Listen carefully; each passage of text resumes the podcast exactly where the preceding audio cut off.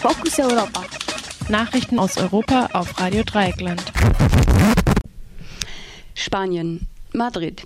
Die empörten Indignadas haben ihre Protestaktion gegen die spanischen Banken fortgesetzt. Die Zentrale der am 9. Mai verstaatlichten Bankia im Zentrum Madrids wurde von ca. 100 AktivistInnen blockiert. Es wird kritisiert, dass der Staat Millionen Euro für die Bank ausgibt, den Bürgerinnen, die von Bankia auf die Straße gesetzt werden, aber keinen Zahlungserlass gewährt. Die am Sonntag festgenommenen Demonstrantinnen werfen der Polizei vor, auf den Polizeiwachen misshandelt worden zu sein. Sie seien stundenlang gefesselt mit dem Blick zur Wand auf dem Fußboden sitzen gelassen worden. Einer sei vor den Augen der anderen von den Polizisten geschlagen worden. Norwegen. In Oslo findet zurzeit der Prozess gegen den Massenmörder Anders Breivik statt.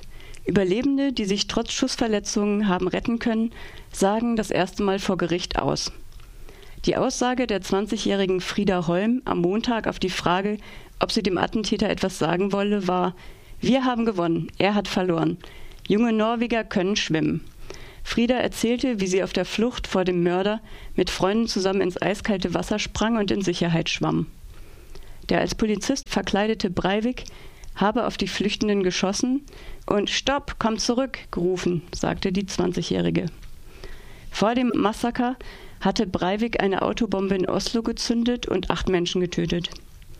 Der erste neoliberale Terrorist Breivik begründet sein Verbrechen mit dem Kampf gegen muslimische Zuwanderung und gegen eine multikulturelle Gesellschaft und deren Befürworter. Das Urteil wird kurz vor dem Jahrestag der Anschläge verkündet werden. Syrien. Die Stadt Rastan ist zerstört worden, sagte ein Kämpfer der Freien Syrischen Armee FSA in einem Satellitentelefonat. Rastan liegt im Norden, 180 Kilometer nördlich von Damaskus.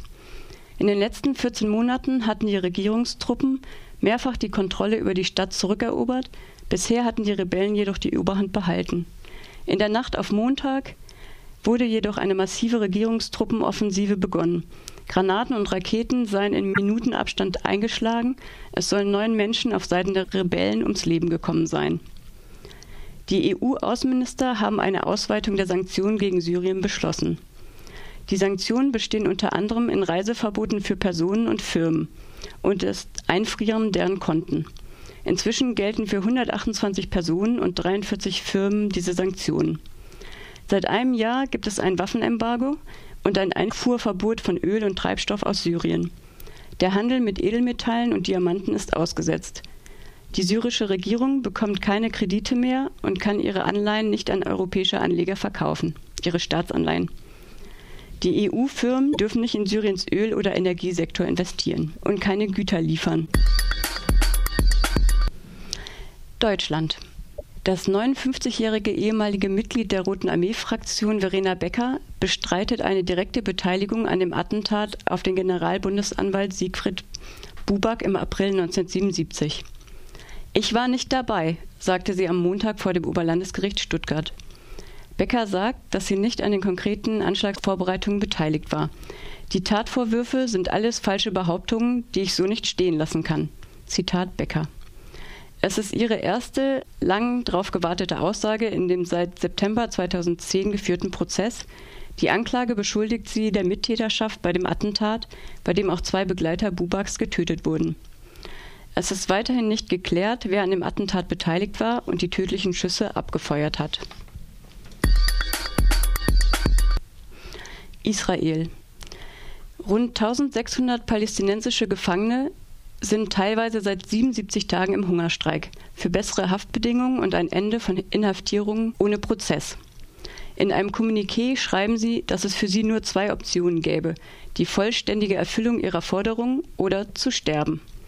Auf Vermittlung Ägyptens hat Tel Aviv unter anderem zugestimmt, Familienbesuche zu gestatten, Einzelhaft aufzuheben und die Administrativhaft für ohne Gerichtsurteil Einsitzende nicht zu verlängern. Der palästinensische Gefangenenminister Issa Karake sagte, dass die Autonomiebehörde und die ägyptischen Vermittler noch auf die Entscheidung der Hungerstreikenden warten, ob diese den Kompromiss akzeptieren. Unterdessen klagen Nichtregierungsorganisationen an, dass 620 palästinensische Strukturen wie Brunnen, Häuser und landwirtschaftliche Einrichtungen von der israelischen Armee im Westjordanland 2011 zerstört wurden. Weitere 110 Strukturen sind bedroht, viele wurden mit EU-Geldern finanziert. Die israelische Armee argumentierte mit fehlenden Baugenehmigungen und verteidigte ihr Vorgehen.